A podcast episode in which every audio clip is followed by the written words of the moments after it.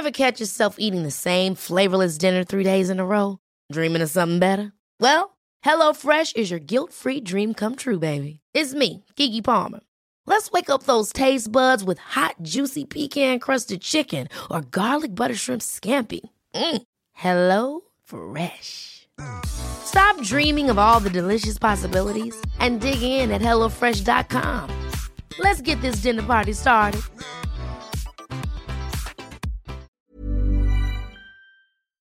Heraldo Radio, la HCL se comparte, se ve y ahora también se...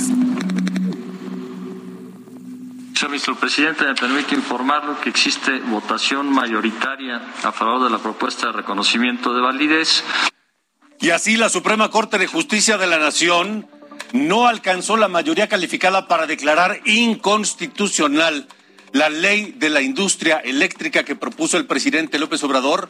Por lo tanto, continuará vigente con los votos a favor del presidente de la Suprema Corte, el ministro Arturo Saldívar, y de los ministros Alfredo Gutiérrez, Loreta Ortiz y Yasmín Esquivel, se desechó la impugnación de, de inconstitucionalidad, pero quedó abierta la posibilidad de que cualquier empresa nacional o extranjera acuda a los amparos, a demandas e incluso acuda a tribunales internacionales para defenderse de esa ley que propone López Obrador. Estaremos hablando en detalle un poco más adelante. Bienvenidos a República H. Hoy es eh, jueves 6, 7 de abril de 2022. Yo soy Alejandro Cacho. Saludos a todas las personas a quienes nos escuchan a través de Heraldo Radio en la cadena nacional en todo el país y más allá de las fronteras, por supuesto. Y en la televisión, Canal 10 de TV Abierta, en el 151 de IXI y 161 de Sky. Sofía García, ¿cómo estás? Muy bien, ¿y tú? Vaya día, ¿no? En la Suprema. Sí. Y también lo claro. que pasó en la Cámara, ya platicaremos. También en la Cámara de Diputados. Es que todo tiene que ver con la reforma eléctrica que está cocinándose y que estamos, pues, a horas, A horas, literal, que de que se lleve a cabo. a horas de saber qué va a ocurrir. Pero por lo que dijo hoy el presidente López Obrador, él no se va a mover. Él no va a, Ni una. co- a echarse para atrás ni un milímetro en sus intenciones de la reforma eléctrica, pero de eso hablaremos en un momento más. Esto es República H.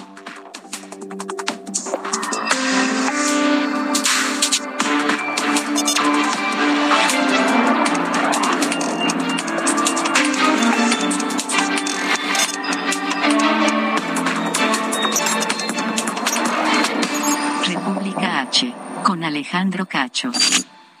Pues sí, esta decisión de la Suprema Corte que no declara inconstitucional la reforma eléctrica, le da la posibilidad a la ley de existir, pero no logró la mayoría suficiente para blindarla de los amparos. Porque no vemos otro escenario, dado que el presidente López Obrador, como le decía hace un momento, no está dispuesto a moverse un milímetro. No está dispuesto a moverle o a quitarle una coma a su ley como él la quiere. Ha dado muchas muestras de ello, las más recientes esta mañana en la conferencia de prensa de Palacio Nacional, donde reconoció que se reunió ayer con el embajador de Estados Unidos, Ken Salazar, en una reunión que no es frecuente, que no es común. Dos horas. El embajador Ken Salazar fue a Palacio Nacional a ver al presidente. Estuvieron dos horas eh, hablando. Solo se sabía que había acudido, no se habló de los temas. El embajador Ken Salazar hasta este momento no ha dicho absolutamente nada, pero ocurre horas después de que el presidente López Obrador en su conferencia de ayer acusara al gobierno de Estados Unidos de estar cabildeando en México en contra de su ley eléctrica. Eso ocurrió ayer. El embajador Ken Salazar acudió dos horas a hablar con el presidente y López Obrador dijo esto sobre ese encuentro. Se trató el tema, pero ya ellos saben que esas son decisiones nuestras y que no deben de intervenir. Mira, también habló sobre esta carta que la representante comercial de Estados Unidos, Catherine Tai, envió a la Secretaría de Economía, Tatiana, a quien encabeza esta secretaría, Tatiana Cloutier, y le preguntaron si hubo algún reclamo, pero esto fue lo que dijo. No, pero pues es eh, evidente, hasta una funcionaria de la Secretaría de Energía del gobierno de Estados Unidos envió una carta amenazante de que estaba, estábamos con la iniciativa violando el tratado, cosa que no es cierto. Y también hizo un nuevo llamado el presidente a los diputados priistas para que voten a favor de su propuesta, de esta propuesta de reforma eléctrica. Así lo pidió. Ojalá. Y cambien de parecer. Pero sobre todo, los legisladores que actúen con independencia. Y repito, que tengan la arrogancia de sentirse libres y rebelarse y pensar que la patria es primero. Así que, por lo que vemos, el presidente no se va a mover un milímetro. ¿Qué podemos vislumbrar en el escenario para México, dado que esta ley van a intentar imponerla a través de la Cámara de Diputados? Ya la Corte pues eh, hizo su parte y le dio eh, los votos suficientes al presidente López Obrador para seguir luchando por esta ley. El eh, diputado, hoy diputado federal, Ildefonso Guajardo, fue negociador del Tratado de Libre Comercio de esta versión con Estados Unidos y Canadá. Fue secretario de Economía de México. Hoy es integrante de la Comisión de Economía y Comercio de la Cámara de Diputados y le agradezco que nos acompañe nuevamente aquí en República H. Ildefonso, muchas gracias nuevamente. Me da gusto saludarte. Gusto saludarlos, eh, Sofía, Alejandro, qué gusto saludarlos. Igualmente, Ildefonso, ¿qué podemos esperar? ¿Qué se vislumbra en el escenario eh, en caso de que la, la ley que quiere el presidente se apruebe como él la quiere, porque no es frecuente ver que el embajador va y se mete dos horas con, con el presidente a hablar del tema. No es frecuente una carta como la que vimos de la representante eh, comercial de, de, Estados Unidos ayer. No es frecuente que hayan venido tantos funcionarios en tan poco tiempo y tantas veces a, a tratar este y otros temas de seguridad y demás. ¿Qué podremos vislumbrar? Litigios internacionales. El presidente dice, no estamos violando el tratado y es una traición a la patria no aprobar la ley como está? Bueno, primero te diría que justamente porque votamos en libertad, eh, los diputados de la Alianza Va por México, el PRI, PAN y el PRD, estamos uh, tratando de defender el derecho de los mexicanos a energías eficientes, limpias y que realmente garanticen en el mediano y el largo plazo un costo más accesible a la electricidad. La única manera de lograrlo es haber aprendido del pasado. Quienes son de mi generación recordamos el infierno que era tratar de que un monopolio público pudiera tener las capacidades para ofertar electricidad. Ese fue el motivo por el cual allá por los noventas, cuando firmamos el Tratado de Libre Comercio, fue necesario darle soluciones al acceso de la industria, que es la que genera empleos bien remunerados, a la electricidad en el autoabasto probablemente ya lo que hicimos en el 92 no es necesario hoy. Pero lo que hace la ley del 13 es garantizar que el país produzca energía y sobre todo energía alternativa a los mejores costos. Eh, la, la, fantasía de decir que un monopolio público puede garantizar eh, electricidad accesible a bajos costos, pues realmente la única forma de hacerlo es condenar para siempre las finanzas públicas, de distraer recursos muy preciosos para otros temas de necesidad social a estar subsidiando electricidad, que a veces no son subsidios claramente dirigidos a quien más lo necesita. Pero bueno, dejando eso de, de, de, un lado, eh, eso es muy importante establecerlo porque no se trata de hacer este dilema entre si estás con empresas o estás con el pueblo. Ese es un falso dilema absolutamente. Es estar con el pueblo, por lo cual quieres energías limpias y a bajo costo. Ahora, en relación a nuestros compromisos internacionales, pues ahora me, me pongo mi, mi, ex cachucha de negociador, yo te diría que el tratado, eh, y fue claramente eh, un tratado que fue aprobado por la mayoría de Morena en el Senado de la República, ya en, esta, en este, digamos, eh, Senado que ahora tiene mayoría de Morena, donde se reconocen sin duda los compromisos transversales en los capítulos de inversión, de servicios transfronterizos, del comportamiento competitivo de empresas propiedad del Estado. Eh, el hecho de que el capítulo dedicado a energía se haya reducido al párrafo que, que es el párrafo constitucional, que la energía es de todos los mexicanos, de todos nosotros, eso no nos exime de las obligaciones que hay para darle a nuestros principales socios comerciales, Canadá y Estados Unidos, un trato igual o mejor del que le damos al, resto de socios internacionales. Pues en ese sentido, eh, eh, lo que me claramente me preocupa son las consecuencias de esa violación. Que México es un país soberano que puede hacer sus leyes a su gusto, sí lo es. Y el presidente puede cambiar, eh, intentar una reforma constitucional, pero eso no nos exime de las obligaciones contraídas en el tratado. ¿Y cuáles van a ser las repercusiones en dos vías? las demandas inversionista-Estado, que ya lo vimos en actuaciones anteriores cuando hubo una renegociación con una gacela canadiense. La solución final nos salió más caro porque les extendimos los periodos de concesión. Y por otra parte, puede haber eh, paneles Estado-Estado iniciados por Estados Unidos, como nosotros lo iniciamos en el NAFTA, en el tema del transporte, que pueden dañar severamente nuestra capacidad exportadora al imponer aranceles compensatorios en exportaciones de aguacate, de tomate, de autopartes, afectando la creación de miles de mexicanos, de empleos para miles de mexicanos. Ahora, Ildefonso, el presidente dice que no es cierto que se está violando el tratado. Eh, y yo recuerdo que en eh, la última etapa de la negociación, incluso había un representante de su gobierno que él personalmente envió al doctor Jesús Seade, que estuvo presente en las negociaciones también. No solo eso, yo te diría eh, que el doctor Seade al incorporarse le toca en la parte en la parte de cierre con temas muy espinosos que sin duda contribuyó a aterrizarlos. Pero en la parte de energía nosotros eh, de alguna manera nos hicimos a un lado para que el gobierno electo hiciera su propia comunicación con el gobierno norteamericano.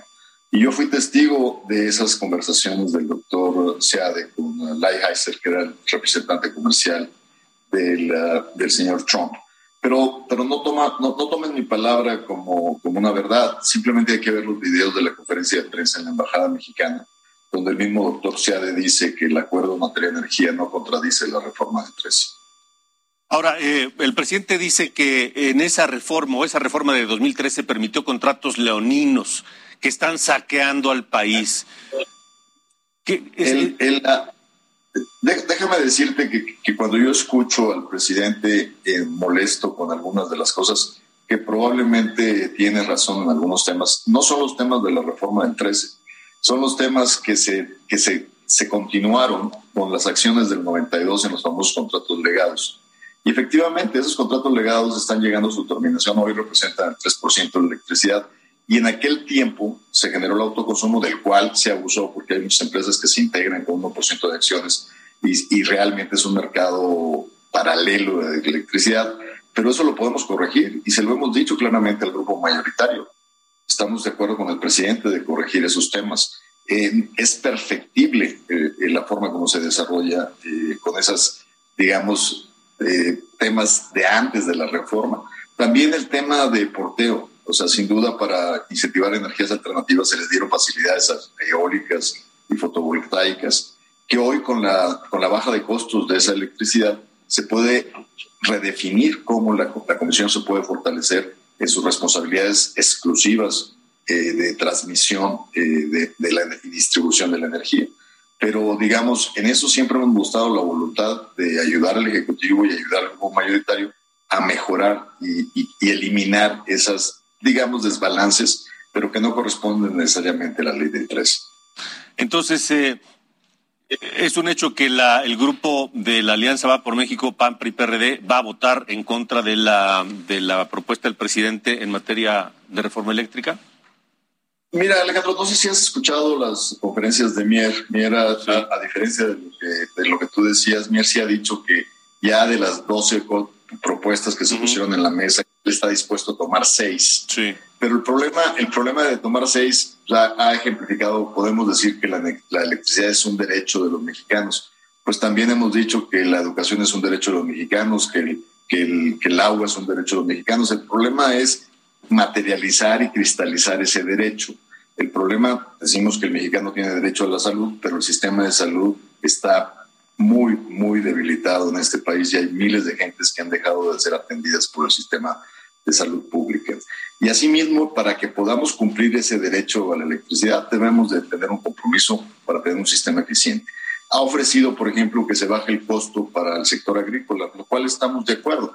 El problema es que no cambia la estructura de cómo se ordenará el mercado eléctrico y quiere darle el monopolio a la CFE para, para poder estar en términos de ser el primer oferente, independientemente que las energías sean energías fósiles y no energías eh, limpias. En todos los temas de preferencia los podemos trabajar, claro que sí, pero si destruyen el mercado eléctrico, destruyen la capacidad de crecimiento del país de tener acceso a una energía limpia y barata. Eh, al iniciar el programa, hace cosa de 10, 15 minutos, yo decía que eh, después del encuentro de ayer de dos horas del embajador Ken Salazar en Palacio Nacional con el presidente, un encuentro que no es habitual en las relaciones con Estados Unidos, eh, el, embajador no había dicho nada. Te comparto, Ildefonso, hace unos minutos, hace unos minutos el, embajador dice, el gobierno de Estados Unidos a través de su cuenta de Twitter, el, el gobierno de Estados Unidos respeta la soberanía de México y sus procesos democráticos.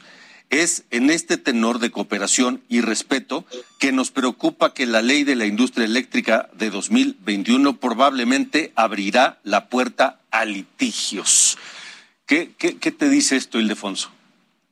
Me dice algo que nosotros mismos concluimos el día de hoy como mexicanos. No nos los tiene que venir a decir el embajador de Estados Unidos. el, el, el hacer, el incentivar los litigios en un sector tan estratégico es darle la bienvenida a la incertidumbre. Y la incertidumbre es la principal aliada a la falta de inversión. O sea, no hay peor virus para poder invertir y poder esperar crecer que seguirle metiendo incertidumbre al sistema. Vaya, pues, eh, diputado, gracias por haber estado con nosotros. Seguiremos en contacto y pendientes de lo que ocurra porque este tema todavía nos acaba. Muchas gracias. Acuérdate que ya venimos el martes citados a las 10 de la mañana y a las 11 para iniciar el debate. Pues vamos a estar muy atentos. Muchas gracias, Ildefonso. Gracias, El diputado Ildefonso Guajardo, quien fue el jefe de la delegación de negociadores en, el gobierno de, Enrique Peña, Nieto, pero tenía la presencia de Jesús Seade, que era el enviado del presidente López Obrador ya ahí. En el momento de la transición. Claro, así que no se pueden llamar sorprendidos, por supuesto. Vamos precisamente a la Cámara de Diputados. Nuestro compañero Amado Sueta está allá hablando de esto que nos comentaba Ildefonso Guajardo, la reunión de coordinadores de Morena, PT y Partido Verde sobre la reforma eléctrica y esto que dicen ellos están dispuestos a, aceptar de las propuestas de la oposición. Amado, adelante. Hola, ¿qué tal? Buenas noches, Alejandro, Sofía. Efectivamente, pues parece que hay humo blanco en principio, y es que Morena y partidos aliados, como bien comentas, PT y Verde Ecologista, pues ya aprobaron eh, estar de acuerdo con nueve de las doce propuestas que presentaron los partidos PAN, PRI y PRD, y esto podrán incluirlas a la reforma y por eso pidieron la autorización de legisladores y simpatizantes. Fíjate que fue un evento bastante rápido en el cual pues cada eh, eh, coordinación dio su punto de vista. Pero fíjate que las propuestas que se integrarían hay ciertos condicionamientos. Por ejemplo, en la propuesta número uno para elevar el acceso a la energía eléctrica a derecho humano, pues deben redactarse ciertos conceptos. Esto es que se deben de utilizar conceptos en el texto como palabras como uso, suministro, suficiencia, precios bajos y electricidad como precondición para el goce de los derechos humanos. Y también dijeron estar de acuerdo con establecer precios bajos, que el Estado mexicano se haga cargo de la transición energética. La propuesta del PRI, que era para corregir errores del pasado, también dijeron estar de acuerdo.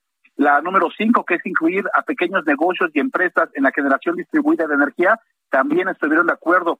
También fortalecer autonomía presupuestal de la Comisión Federal de Electricidad, esto es que reciba más dinero. La propuesta número nueve, que era fomentar energía renovable, y once, generar instrumentos para crear energías limpias, y desde luego la doce, que llamó bastante la atención, que es la de que el litio sea propiedad del Estado. En esto Morena y partidos aliados están totalmente de acuerdo. Solamente están dispuestos a negociar y a dialogar sobre las propuestas seis y siete y diez que consiste básicamente en crear la Comisión Nacional de Redes Eléctricas. Y esto, bueno, todavía está en discusión y estos, eh, esos acuerdos podrían llevarse al papel la próxima semana en periodo vacacional de Semana Santa. El martes se hace publicidad del dictamen de reforma eléctrica y el miércoles pues ya se hace el análisis, discusión y votación de esta reforma eléctrica. Sin embargo, bueno, hay que tomar en cuenta que hubo una conferencia de prensa también por parte de los coordinadores de PRI, PAN, PRD, en los cuales pues dijeron que está bien en principio que haya este avance, sin embargo van a estar muy atentos a que no quieran por ahí meter alguna propuesta, alguna idea que no coincida con ellos, así que todavía, digámoslo así, está en ascuas en cómo va a quedar finalmente esta reforma eléctrica. Alejandro. Pero me sorprende, Amado, Sofía, que hayan aceptado nueve de doce porque se hablaba que estaban dispuestos a aceptar seis de doce, ¿cierto? Y ahora son nueve.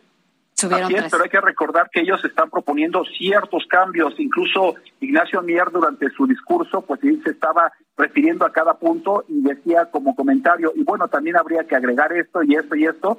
Entonces, eso podría pues provocar que la reforma eléctrica, pues a ver cómo llega precisamente con la desconfianza del, por parte del PRI-PAN-PRD. Sí, por supuesto, por supuesto. Pues muy atentos, Amado, gracias por la información. Atentos, buenas tardes. Hasta luego. Ahora, en este momento, en el sitio de Internet, en la página de Internet de la Embajada de Estados Unidos en México, viene el documento completo, la posición del de el gobierno norteamericano a través de su embajada y su embajador Ken Salazar sobre este tema. Está muy pequeñito en la pantalla. permítame leerle un, extracto. Son tres párrafos.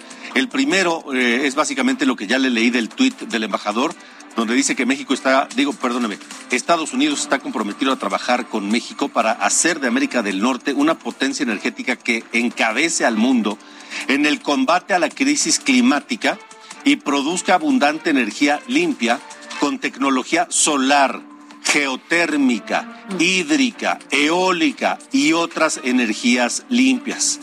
Estas tecnologías de energía limpia pueden impulsar una cadena de suministro integrada en América del Norte, como se visualizó durante la cumbre de líderes de América del Norte. Mis colegas y yo hemos abogado en favor de esta visión de que América del Norte se consolide como una potencia de energía limpia, y en nuestras varias reuniones con funcionarios del gobierno de México hemos expresado nuestras preocupaciones sobre esta y otras reformas propuestas. Repito esta parte porque me parece muy importante. Dice, mis colegas y yo hemos abogado en favor de esta visión de que América del Norte se consolide como una potencia de energía limpia y, ojo, en nuestras varias reuniones con funcionarios del gobierno de México, hemos expresado nuestras preocupaciones sobre esta y otras reformas propuestas, preocupaciones que de parte del gobierno mexicano nunca han sido reconocidas. No siempre dicen, bueno, sí hablamos del tema, pero este fue una buena fue una buena reunión, fue cordial, fue respetuosa y este y, ellos respetan nuestra soberanía y nosotros tomamos nuestras decisiones. Pero aquí están hablando ya de que les han expresado en varias ocasiones. Sigue diciendo el documento de la Embajada de Estados Unidos. El gobierno de los Estados Unidos respeta la soberanía de México y sus procesos democráticos es en ese tenor de cooperación y respeto que, los, que nos preocupa que la ley de la industria eléctrica de 2021 probablemente abrirá la puerta a litigios sin fin, es decir, a pleitos legales sin fin, generando incertidumbre y obstruyendo la inversión. Las medidas que están ante el Poder Legislativo de México tienen impactos en la competitividad de América del Norte y por ello esperamos que el marco jurídico resultante apoye la creación de una América del Norte que sea potencia de energía limpia, que proteja las inversiones actuales y futuras de empresas estadounidenses en México conforme a las obligaciones de México bajo el Tratado México, Estados Unidos, Canadá y que proteja la integración de las cadenas de suministro México-Estados Unidos en favor de la prosperidad de nuestra región.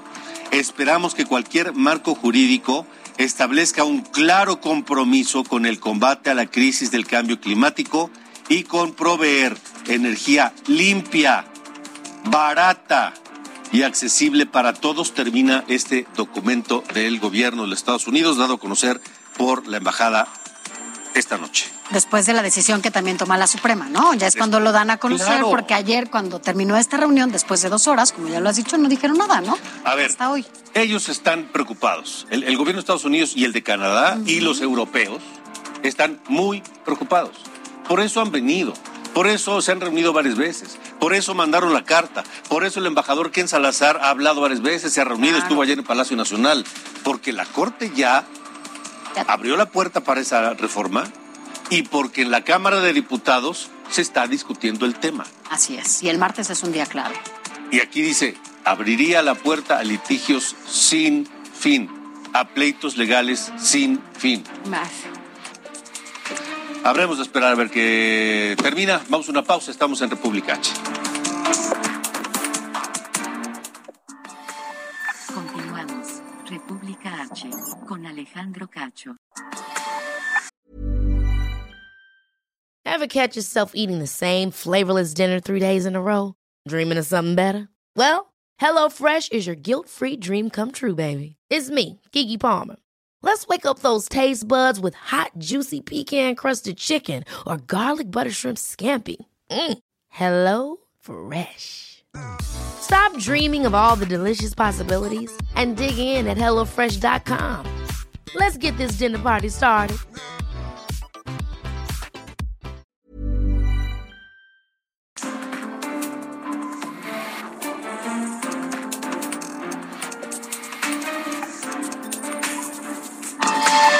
Continuamos. República H.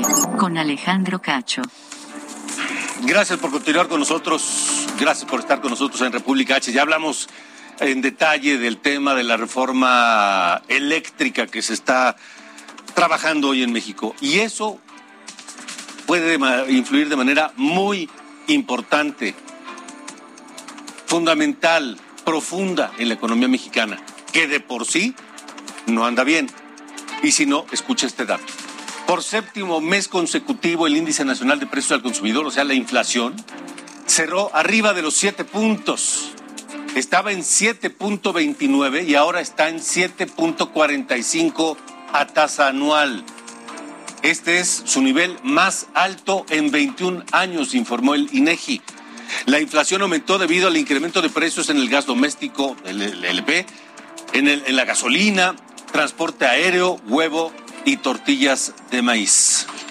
El crecimiento económico de México para este año será de 1.2% y no de 2.2 como pues, se había propuesto algunos analistas bancarios. El economista, el economista y jefe de BBVA, Carlos Serrano, afirmó que este ajuste obedece sobre todo a la debilidad de la demanda interna, al conflicto bélico en Ucrania y a una política monetaria más restrictiva. Por lo pronto, el precio de la canasta básica de alimentos tuvo ya también un aumento, 13.4%, casi el doble de la inflación que fue de 7.45 en la primera quincena de marzo. El mayor aumento se observó en el kilo de carne de res. El kilo de carne de res, el baratito, claro, pasó de 146 a 173 pesos en el último año.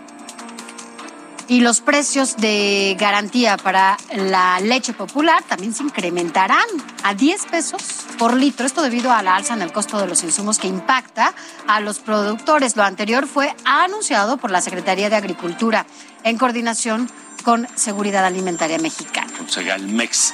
Fernando Cruz Morales es socio del Grupo Consultor de Mercados Agrícolas. Está esta noche con nosotros. Hemos hablado con ellos antes, precisamente para tratar de entender qué está pasando y, por qué y qué podemos esperar. Fernando, ya nos habían anticipado algo antier sobre el aumento a la carne de res que ha impactado fuerte en la inflación. Eh, ¿A qué se ha debido este aumento, Fernando? Buenas noches. ¿Qué tal, Alejandro? Muchísimas gracias por la invitación para platicar con ustedes y con tu público. Eh, sí, exactamente. El tema de la carne de res, el se ha incrementado 19% con respecto al año pasado.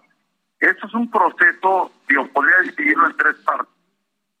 Uno es natural. Después de que existe una recesión, siempre existen los periodos de expansión eh, acumulada, existe un, eh, un efecto de inflación. Eso es natural en cualquier economía.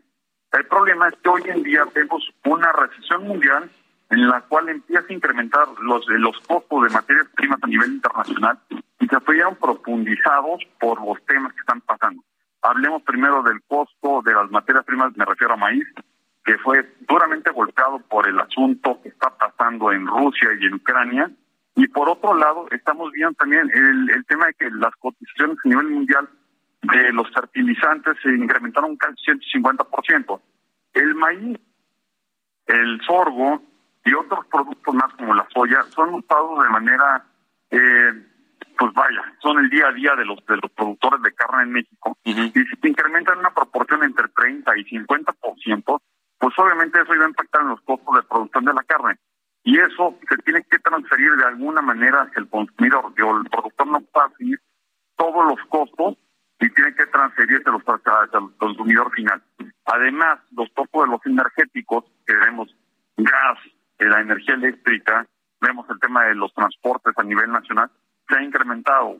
Si lo revisamos contra años anteriores, el tema del diésel está posiblemente sobre el 18% por encima de lo que se veía el año pasado.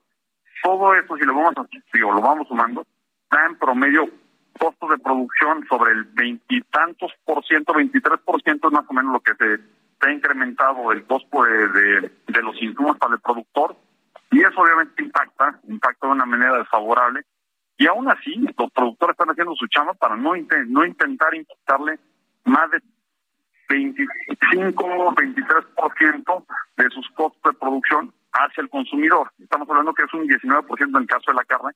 En el caso de otros productos, como puede ser la harina de maíz, como puede ser la tortilla, anda entre el 16 y el 14%. Entonces, los productores están intentando hacer su mayor esfuerzo para poder mantener una canasta básica asequible. ¿Qué podemos esperar para las próximas semanas y meses, eh, Fernando? ¿Van a seguir estos aumentos?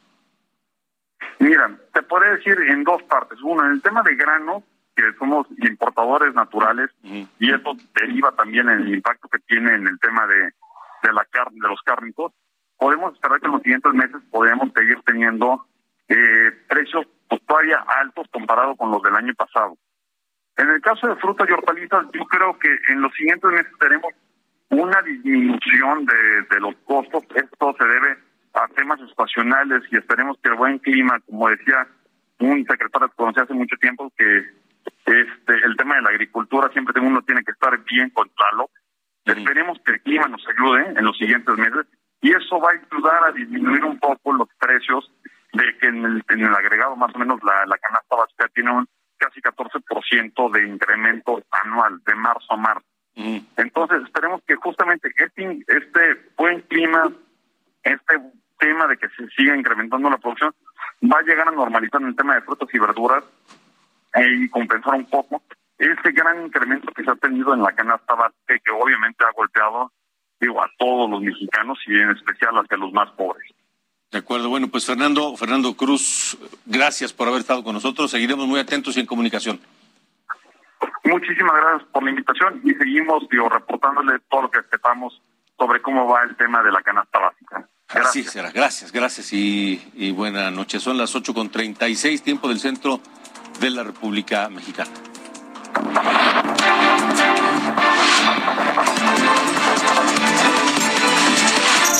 Entre curules, con Sofía García.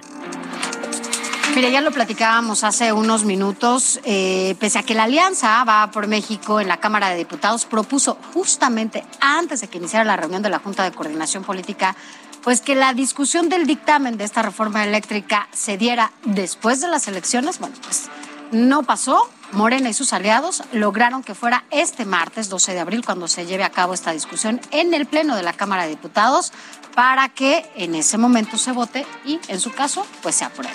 Morena, PT y Verde planteaban la semana pasada, eh, bueno, ellos planteaban en esta, en esta Junta de Coordinación Política que el martes se publicara el dictamen de la reforma y el jueves se discutiera y se votara.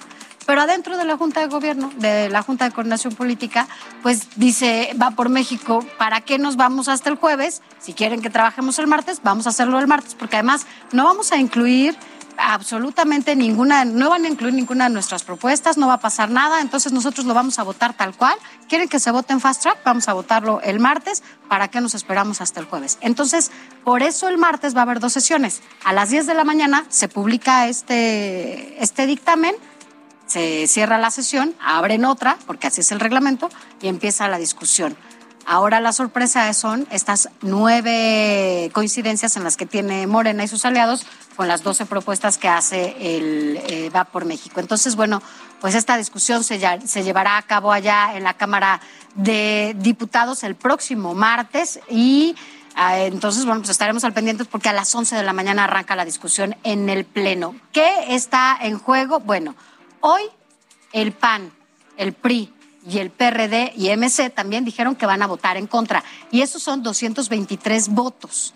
Y Morena y sus aliados tienen 277 votos. No les alcanza. No les alcanza porque necesitan 333 votos porque es una reforma eh, constitucional. Entonces, pues están todos en suspenso porque aquí la clave de todo pues es el PRI. ¿No? ¿Cómo va a votar el PRI? El PAN, de, o sea, nos adelantó el PRD también y MC que condicionó a sus diputados, o sea, sí o sí van. Y quien va a faltar, o, lo que sea, porque se enfermó, por lo que sea, tiene que pedir licencia y entra el suplente. No hay forma de que se ausenten. Ese es el caso del PAN, del PRD y de MC. El PRI dijo que, bueno, pues ya se verán en el Pleno, ¿no? Que el que se discuta no quiere decir que van a votar a favor, pero bueno, pues ahí está el tema. El PRI es el que hoy tiene la decisión para que Pero, a ver, fíjate qué, qué, qué cosa tan paradójica que Alejandro Moreno, el presidente del PRI, dijo ¿Salió? el viernes, no recuerdo qué día, eh, que ellos van a votar en contra, y lo dijo con toda con todo énfasis y claridad que no había tenido. Y nadie le cree pues porque la, sigue, sigue existiendo la duda de cómo van a votar. Sí, o sea, hoy todavía dijeron que Moreira es el que dijo, vámonos, no tenemos prisa, hay que debatirla tranquilos y sin prisas después de las elecciones. Nadie, nadie absolutamente, por lo menos adentro de la Junta de Coordinación Política, y mira que él la preside, lo consideró por lo menos los morenos, el PT y el Verde. Efectivamente, creo que la duda está en, en, el PRI, a pesar de que han hecho estos esfuerzos por decir, hoy dijeron que la alianza no se va a romper, ya lo dijeron, lo reiteraron como lo han hecho en todas estas ocasiones, pero bueno, ¿quién meterá las manos al fuego por cada uno de sus legisladores? Solo los coordinadores lo saben, ¿no? Está, pues está difícil esta, esta... Va a estar muy interesante. Pero allá estaremos. Vamos a estar dándoles toda la, información desde la Cámara. Esté atento de República H porque aquí vamos a estar muy pendientes. Son las 8.41. Esto es República H. Miren, San Luis Potosí, niños y adultos que padecen cáncer recibirán medicamentos gratuitos. Esto a través de la puesta en marcha de una central de mezclas de tratamientos oncológicos dentro del Hospital Ignacio Morones Prieto. El gobernador Ricardo Gallardo consideró que este tipo de apoyo no tiene precedentes y se garantizarán medicinas contra cáncer en enfermos de San Luis Potosí. Está garantizado su medicamento gracias a los directores que han hecho un extraordinario trabajo, que eh, podemos tener los medicamentos, podemos tener los insumos, pero si no tenemos gente capacitada, gente eh, experta, como lo tenemos aquí en San Luis Potosí, en este hospital, la verdad es que de nada sería útil eh, estos medicamentos. Y en Chiapas, el gobernador Rutilio Escandón firmó un convenio con la Comisión Federal de Electricidad y la organización Internet para Todos a fin de llevar este servicio de forma gratuita a todos los rincones del Estado cuenten con todo nuestro apoyo para que lo más pronto posible las chiapanecas y los chiapanecos estemos cada vez más juntos, más cercanos. Así que nos comprometemos a donar los terrenos para las antenas y si hay necesidad, ustedes nos dicen para el traslado de todos los equipos. COVID en República H. Y mire, ayer le decíamos, no se descuide no oiga los cantos de aquellos que dicen que ya estamos de salida y que ya podemos bajar la guardia. No lo haga. Va a ver los números de contagios solo en tres días, en los últimos tres días en México, pero mientras, mientras eso pasa en México, la Organización Panamericana de la Salud alertó sobre el riesgo de una nueva ola de contagios ante el aumento de casos en Europa. También informó que en América del Norte los contagios están empezando a aumentar. La variante Omicron es la dominante. La directora de la organización, Carissa Etienne, dijo que no podemos ignorar este nuevo repunte porque hay más de 240 millones de personas sin vacunar en todo el continente americano. 240 millones de personas. Y aunque aquí salga López Gagatel a decir que ya una maravilla, pues la realidad tiene otros datos. No son ni todos los vacunados que él dice, faltan muchos, y sobre todo los niños. Vamos con Sara, atención, ojo en los datos de las últimas 24 horas de contagios y de funciones en México. Sara, adelante. De acuerdo con la Secretaría de Salud, en las últimas 24 horas se reportaron 32.216 contagios y 105 defunciones por COVID-19 en México. Ojo, 32.216 contagios en 24 horas y 105 defunciones. ¿Sabe cuántos contagios hubo ayer? O le reportamos aquí mismo en República H ayer. Le reportamos 12.144, casi tres veces menos. ¿Y sabe cuánto le reportamos antier? 4.000 contagios. Pasamos de 4.000 contagios de lunes a martes a 12.144 de martes a miércoles a 32.216 de miércoles a jueves. Ayer le reportábamos 85 defunciones, todas muy lamentables, todas y cada una de ellas, 85. ¿Sabe cuántas se reportan en las, en las últimas 24 horas? 105. Entonces, las defunciones están subiendo y los contagios están subiendo de manera exponencial. Entonces, por favor, usted que nos escucha, que nos sintonice en cualquier lado donde esté en México o en Estados Unidos, en cualquier parte del mundo, cuídese, esto no se ha terminado. Y no le haga caso a voces irresponsables que dicen que ya vamos de salida. No es para crear pánico, no es la intención crear pánico, pero sí crear conciencia y sí ser responsables. 846. Esto es República H. Ahora, esos datos son, son datos del gobierno, ¿eh? No nos los inventamos nosotros, son datos del gobierno. Pero mire, calladitos se ven más bonitos. Sobre la revocación de mandato, aunque la ley prohíbe a los servidores públicos municipales, estatales y federales difundir propaganda gubernamental sobre la consulta de revocación de mandato, les ha importado muy poco y por ello hoy el INE emitió sanciones.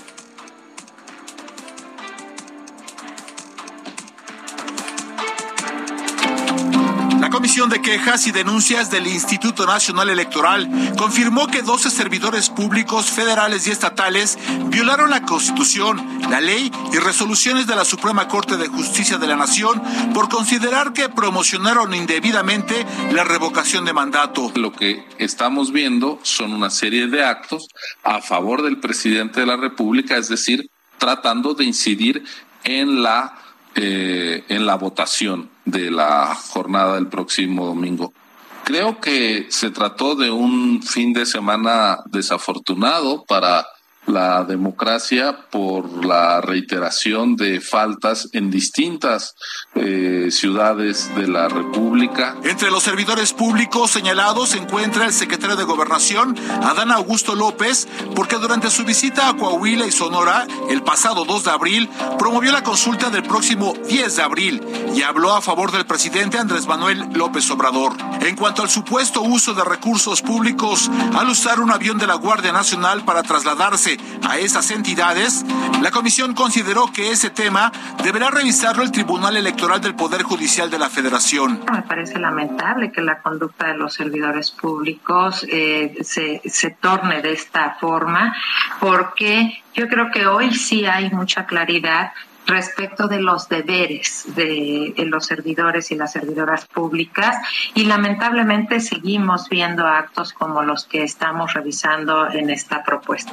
El INE también establece medidas cautelares a los gobernadores de Sonora, Alfonso Durazo, Veracruz, Cuitlagua García, así como el dirigente de Morena, Mario Delgado. También a la secretaria de Energía, Rocío Nale García, Luis Rodríguez Bucio, titular de la Guardia Nacional, Alejandra Frausto, secretaria de Cultura, Tatiana Cloutier, secretaria de Economía, Ricardo Mejía Verdeja, subsecretario de Seguridad y Protección Ciudadana, Armando Guadiana, senador de la República, Hugo Gutiérrez Maldonado, secretario de Seguridad Pública del Estado de Veracruz. Y acuérdense que esta limitante de los partidos políticos, bueno, pues la formuló la Suprema Corte de Justicia de la Nación, ya lo dijo la Corte, no le está diciendo el INE, este, y nosotros lo que estamos, estamos este, haciendo en este caso, como en todos los demás, pues es aplicar lo que dice la Constitución.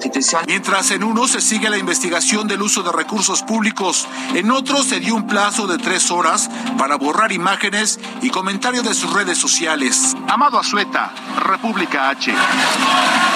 Vámonos a más información y es que se registró una emboscada en la carretera federal de Acapulco-Pinotepa Nacional, de la que dos policías comunitarios resultaron muertos y tres más heridos. Los hechos ocurrieron a las 9.30 de esta mañana y versiones de grupos de autodefensa revelaron que sus compañeros transitaban sobre la carretera Barravieja Lomas de Chapultepec cuando un vehículo los impactó y hombres armados que iban a bordo pues les dispararon. Y en Sonora también se registró un ataque armado en la localidad de San Ignacio Río Muerto, lo que provocó la muerte de dos personas, un auto incendiado y la cancelación de clases de todos los niveles educativos. Reportes oficiales revelan que todo inició cuando un grupo armado también comenzó a disparar contra un taller mecánico. El presidente municipal, Abel González, suspendió las clases en todas las escuelas del municipio y algunos comercios decidieron no abrir sus puertas hasta garantizar su seguridad e integridad.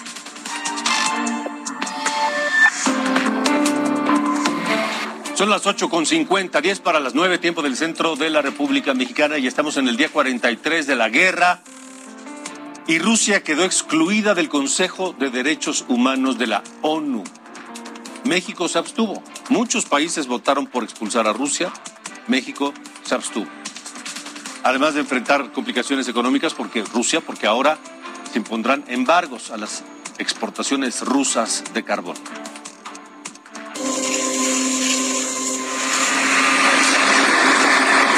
Día 43 de la invasión a Ucrania y la Asamblea de la ONU aprobó suspender a Rusia del Consejo de Derechos Humanos.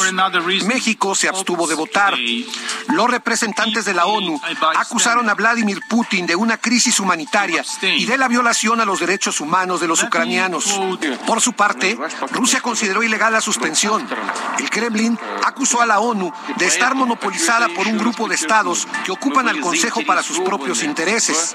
La permanencia de Rusia en el Consejo expiraba en 2020. Para aumentar las sanciones a Rusia, la Unión Europea anunció el embargo de la importación de carbón.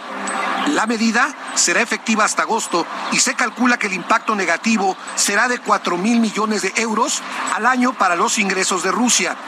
El Ministerio de Defensa ruso reconoció que su ejército ha sufrido bajas importantes. Desde el inicio del conflicto han perdido a más de 1.300 soldados y casi 4.000 resultaron heridos.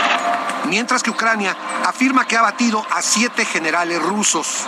Estados Unidos revocó de manera oficial el estatus comercial a Rusia y a Bielorrusia. Con esto, se abre el camino para imponer aranceles contra ambos países. En unos días, el Congreso estadounidense votará para convertir en ley el veto a la importación de petróleo ruso. Antonio Vázquez, República H. En más información, violencia de género denunciaron las trabajadoras del municipio de Silao en Guanajuato. Compañeros las acosaban, el presidente municipal lo sabía y no hacía nada. Los detalles en el resumen. Asesinaron a Juan Bosco Rivero, quien era dirigente del PAN en el municipio de Melchorocampo, en el Estado de México. Lo atacaron a balazos afuera de su despacho. El PAN pidió a la Fiscalía Estatal actuar de manera rápida y eficaz. La violencia en Colima no disminuye. Durante el miércoles asesinaron a seis personas. Los cuerpos fueron encontrados en los municipios de Villa de Álvarez, Comala, Coquimatlán y Manzanillo. En lo que va de abril, se han registrado 26 homicidios en Colima. Van 21 detenciones por los homicidios contra periodistas ocurridos en 2022. Hay otros cinco responsables ya identificados y la Secretaría de Seguridad trabaja en su localización. Recordemos que en lo que va del año, ocho periodistas han sido asesinados. Primero decir que de los seis casos, en resumen, se tienen 21 detenciones o vinculadas o vinculaciones. ¿Qué quiere decir? Que estas personas están eh, tras las rejas ya llevando un juicio penal correspondientes eh, en todos los casos. Blindarán las playas de Miramar en Tamaulipas durante Semana Santa. Elementos de la Marina, de la Guardia Nacional y del Ejército llegaron al estado para reforzar la seguridad y garantizar el bienestar de los turistas. Serán 400 elementos desplegados en las zonas turísticas. Trabajadores de Silao, en Guanajuato, acusaron al presidente municipal Carlos García Villaseñor de violencia de género. Explicaron que el funcionario les hizo firmar un pacto de convivencia que evitaba presentar quejas en contra de los compañeros que las acosaban. Cuitlagua García celebró la extradición de Karime Macías. El gobernador de Veracruz felicitó a la Fiscalía General por el avance en el caso. La expresidenta del DIF de Veracruz está acusada de un desfalco de millones de pesos durante el sexenio de su esposo, Javier Duarte. Jalisco aprobó el matrimonio igualitario y sanciones para quienes promuevan y apliquen las terapias de reconversión sexual. Fueron 26 votos a favor, 8 en contra y 3 abstenciones. Para que las personas puedan contraer matrimonio, deberán ser mayores de edad. Bueno, pues eh, así llegamos al final de República H. Síganos escribiendo a través de nuestro eh, WhatsApp en el 56 24 10 47 10. Sí me lo sé. Sí, sí, yo lo sé. ¿No crees que lo lea uno más? no, no lo lees a veces. Gracias, Sofía. Hasta mañana. Alex. Hasta mañana, pásela bien. Buenas noches. Esto fue República H con Alejandro Cacho.